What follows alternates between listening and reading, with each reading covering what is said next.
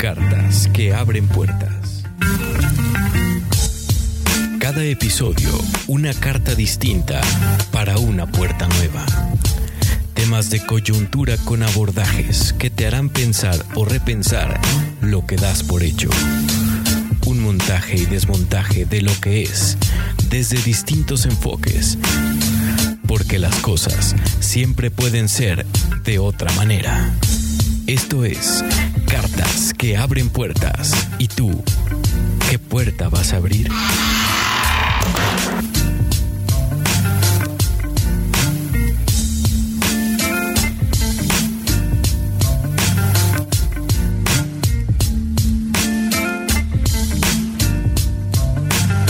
Amigas, amigos, ¿cómo están? Una emisión más de tu podcast Cartas que abren puertas. El tema de hoy, infeliz o feliz.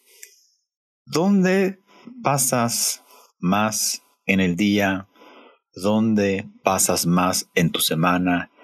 ¿Dónde has pasado más en esto que se hace llamar pandemia y que todavía nos queda un trecho muy largo por recorrer?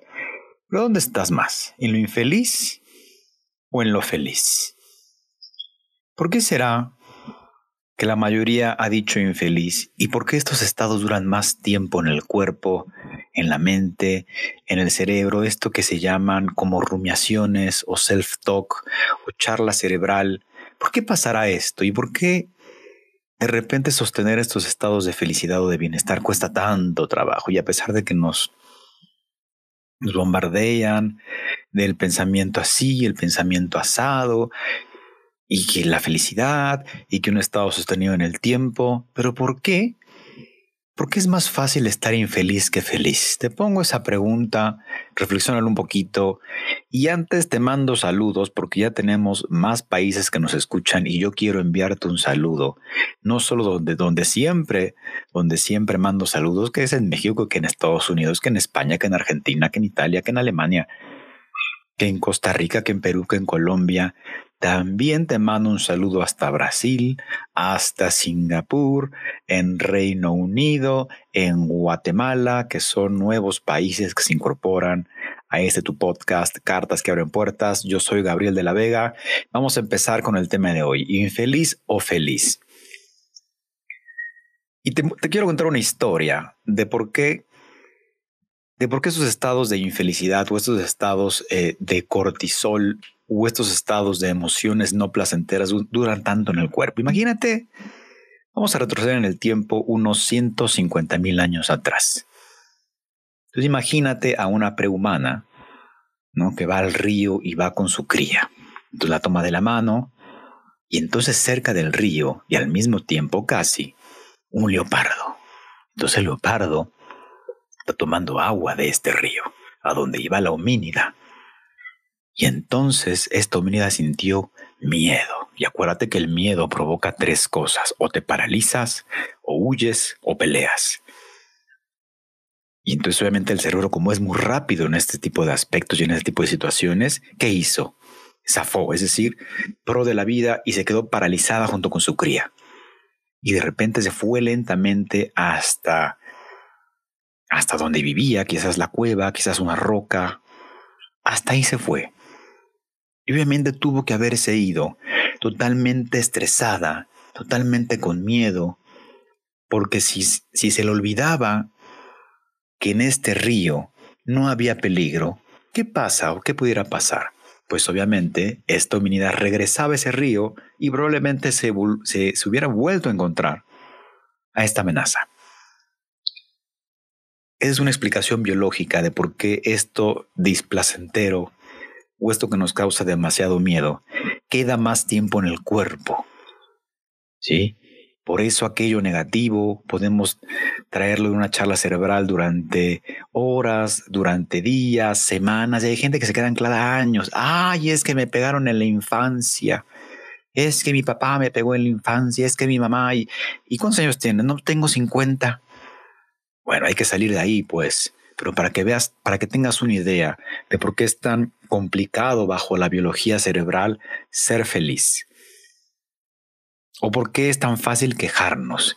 Y me encanta el ejemplo que pone eh, Fred Kaufman. Él, le llama filosofía de la oveja. Es decir, cuando la pasamos quejando y siendo víctimas de las situaciones, de las circunstancias, de la vida, de la pareja, eh, eh, de la familia, de los padres que tenemos, de los hijos que tenemos. Y entonces, y además él lo hace como en esta mención de la oveja de, ay, mis padres, ¿por qué son así conmigo? Ay, la vida. Entonces, a ver, relajémonos un poquito.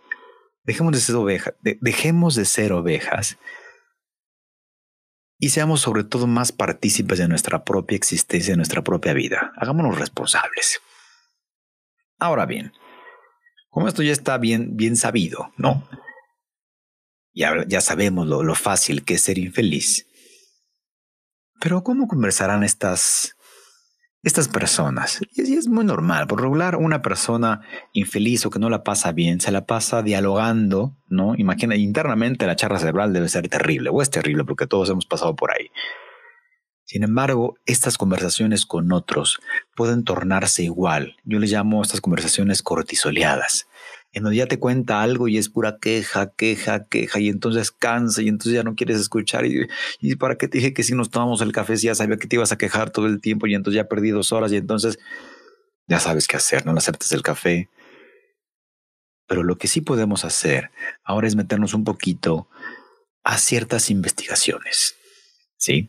Al parecer, las conversaciones de las personas felices difieren de las que no lo son. Y es obviamente. Pero a ver, ¿será, ¿será que conversar con otras personas sobre temas importantes y alegres favorece a que seamos más felices? Compartir tiempo con otras personas y conversar sobre estos temas alegres. Al parecer, y según una, una investigación de la Universidad de Arizona y de la Universidad de Washington, favorecen a que seamos más felices y entonces ya pasamos de la infelicidad a la felicidad. Sí, estos investigadores, ¿no? te los mencionas Matías Mel, Shannon Holleran y Shelby Clark, se propusieron estudiar el tipo de conversaciones que mantenían las personas felices. Sí, sí, sí. Aquellas que sin tener motivo decían estar contentas.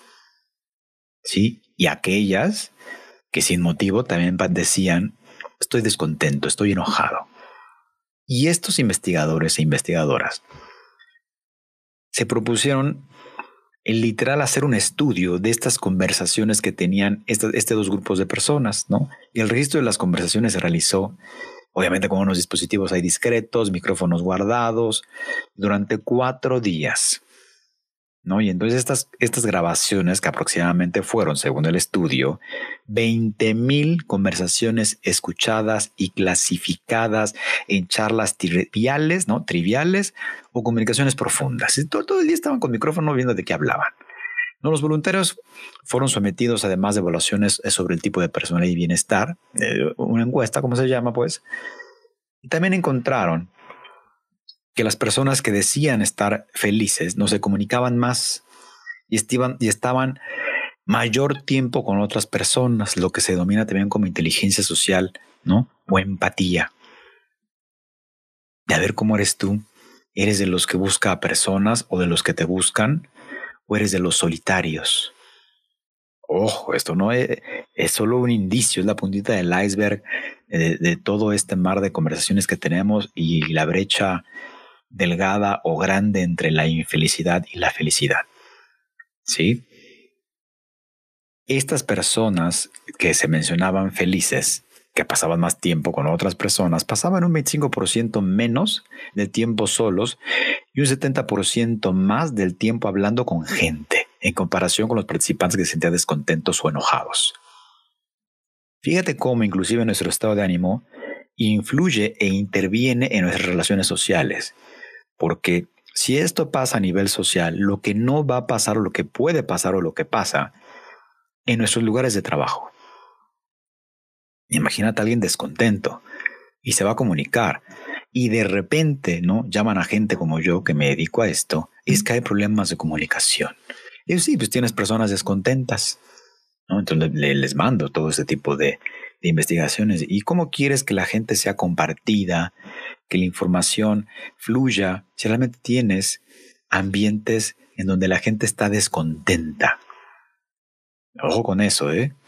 Ojo con eso para que te lo pongas a reflexionar. Pero seguimos con el estudio, ¿no? Y esta parte de estar con la gente y no, no, no, solo, no solo eran las únicas diferencias eh, y el tipo de conversación obviamente era diferente, ¿no? Sino que además las personas que se denominaban felices tenían el doble de conversaciones profundas. Las personas no felices tendían a tener estas espirales negativas. Es decir, se quejaban de una cosa e iban a otra y entonces toda la plática así como comenzamos el podcast eran de estilo de me quejo, soy la víctima, todo el mundo me odia, todo el mundo está contra mí, eh, todo, todo, todo, todo, todo. Y las personas felices tienen estas conversaciones profundas. Es decir, se, se podían pasar horas frente a otras personas totalmente hablando de cosas eh, profundas, no siempre positivas, sino profundas, sino dialogando de la vida misma.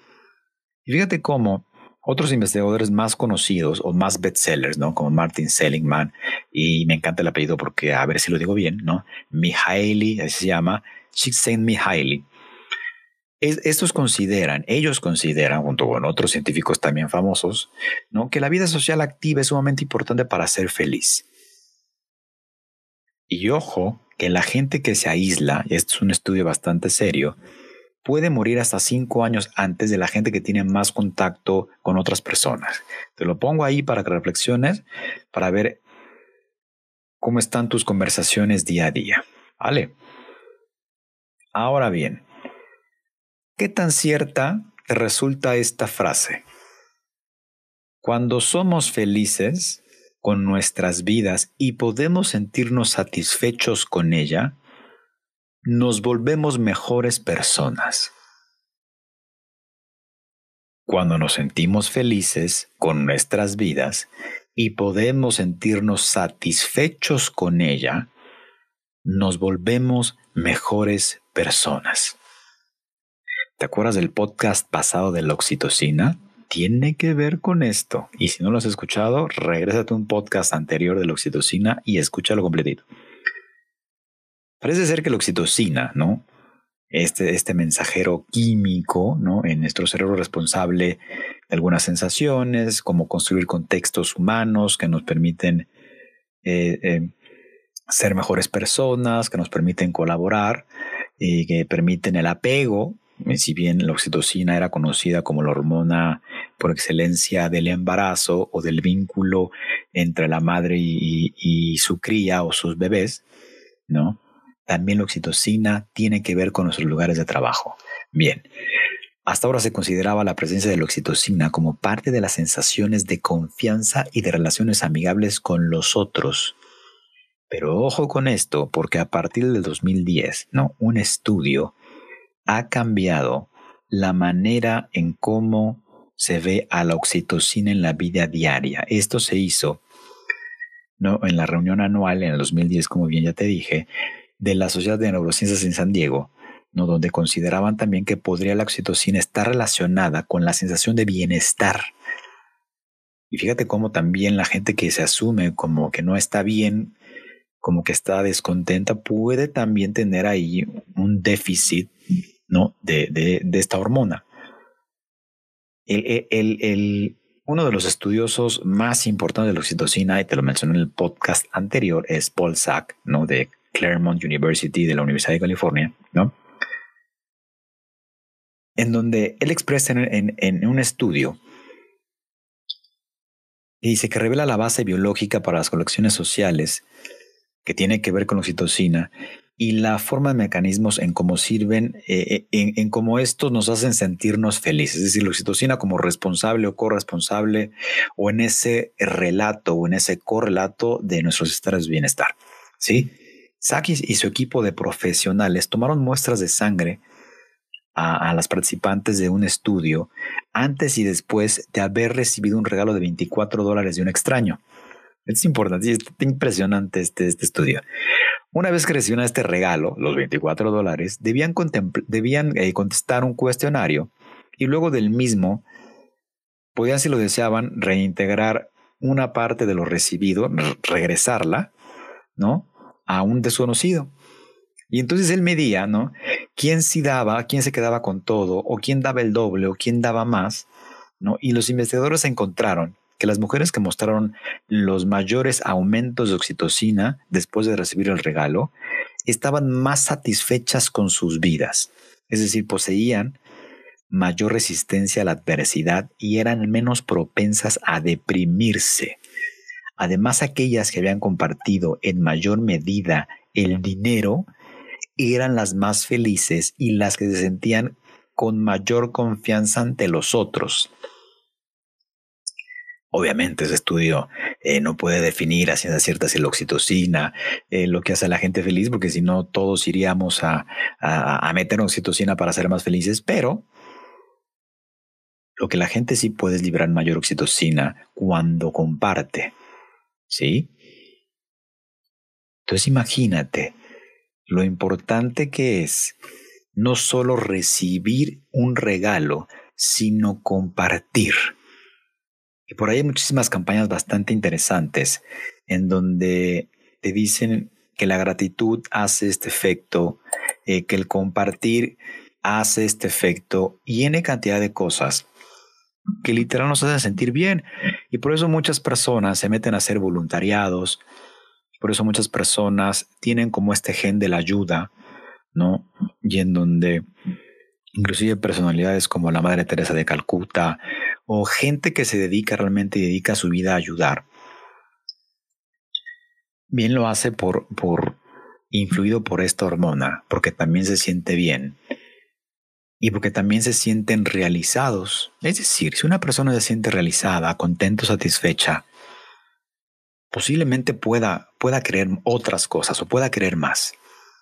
Pero cuando uno se siente de esta manera, se puede desprender un poquito de algo. Entonces te invito a reflexionar. Y sobre todo, este consejo es bien fácil, bien sencillo. Si tú eres de los que te, consideras un tanto infeliz, un tanto insatisfecho, ¿cómo sería para ti si ahora compartes lo contrario? Porque uno recibe lo que da. Y es como la frase facilona, ¿no? Uno recibe lo que da, pero Fíjate cómo es bien cierto. Cuando uno comparte las historias en donde eh, todo está mal, en donde todo eh, nos sirve, en donde yo soy la víctima de todos y de todas, y todo lo que me pasa a mí es casi, casi eh, una maldición o un karma. ¿Cómo sería si ahora empiezas con conversaciones positivas? No digo felices, digo positivas, porque por ahí nos acostumbramos a ver la vida como esta prehumana que te conté al principio, lo negativo, y es normal, el cerebro va hacia allá. Pero necesitamos ocupar la mente, que ya hemos tratado este tema varias veces del self-talk y de cómo funciona la mente, de cómo rearquitecturiza el cerebro y de cómo la, nuestra mirada es importante, ya que donde miramos es donde ponemos la intención y aquí donde ponemos la intención es lo que hacemos. ¿Cómo será para ti si en vez de verlo ahora todo negro, lo empiezas a ver un poco gris, es decir, con algo de esperanza. Estés donde estés o le estés pasando como le estés pasando. Ya sé que algunas circunstancias son bien difíciles. Ya sé que algunas situaciones no son tan fáciles y no podemos salir del todo. Pero ¿cómo sería para ti empezar a practicar esa esperanza? ¿Cómo sería para ti empezar a platicar de otras, de otras cosas e inclusive en el trabajo? Que de repente el trabajo es como mal visto, tiene mal prensa, tiene mala prensa. Y voy de acuerdo que hay organizaciones bien difíciles para poder trabajar. Sin embargo, realmente todo es tan caótico como lo vemos. Realmente todas las personas son tan complejas o son tan difíciles o son tan malas personas. O quizás sea un juicio que nosotros hemos estado sosteniendo en el tiempo. Es decir, que así hemos aprendido a mirar la vida pero la vida es de matices, ni de negros ni de blancos, sino más bien grises. ¿Cómo será para ti inclusive dar este regalo? Lo que sea. Y no me refiero a regalo económico, es de te escucho. pero estar en una atenta, en una escucha atenta, es decir, estoy para ti. Y no estoy para juzgarte y no estoy para decirte todo lo estás haciendo mal, porque por regular cuando nos buscan amigos o amigas es como, no, yo te voy a decir cómo es la vida. No, espérate, te está diciendo nada más quiero platicar, quiero que me escuches. ¿Y cuántas veces no hemos escuchado esto de nuestras parejas? Es que no me escuchas. Y uno se prende, ¿no? ¿Realmente escuchamos? ¿Escuchamos para escuchar? ¿O escuchamos para refutar? O escuchamos para ganar la conversación. Ojo, porque al cerebro le encanta tener la razón. Y aquí te estoy pidiendo lo contrario. Escucha para escuchar. No escuchas para responder, no escuches para tener la razón, no escuches para dar lecciones, simplemente escucha para estar. Y te aseguro que no solo a ti le va a subir el nivel de oxitocina, sino a la persona con la que estés también le va a, le va a subir los niveles de oxitocina porque se va a sentir escuchada, apapachada y tú también te vas a sentir útil. Esto fue Cartas que abren puertas y esta puerta es la puerta de la oxitocina. Muchos saludos hasta donde estás. Te recuerdo las redes sociales. Síguenos en Facebook como Cartas que abren puertas, en Spotify por ahí, dale, descarga los podcasts, comparte los podcasts. ¿no? También nos encuentras en Anchor, también nos encuentras en otras plataformas más de audio. Y a mí me encuentras como Gabriel de la Vega, tanto en Twitter como Instagram, como Facebook, así, Gabriel de la Vega. Ahí seguimos la conversación. Y esto fue Carlos que abren puertas. ¿Y tú? ¿Qué puerta vas a abrir?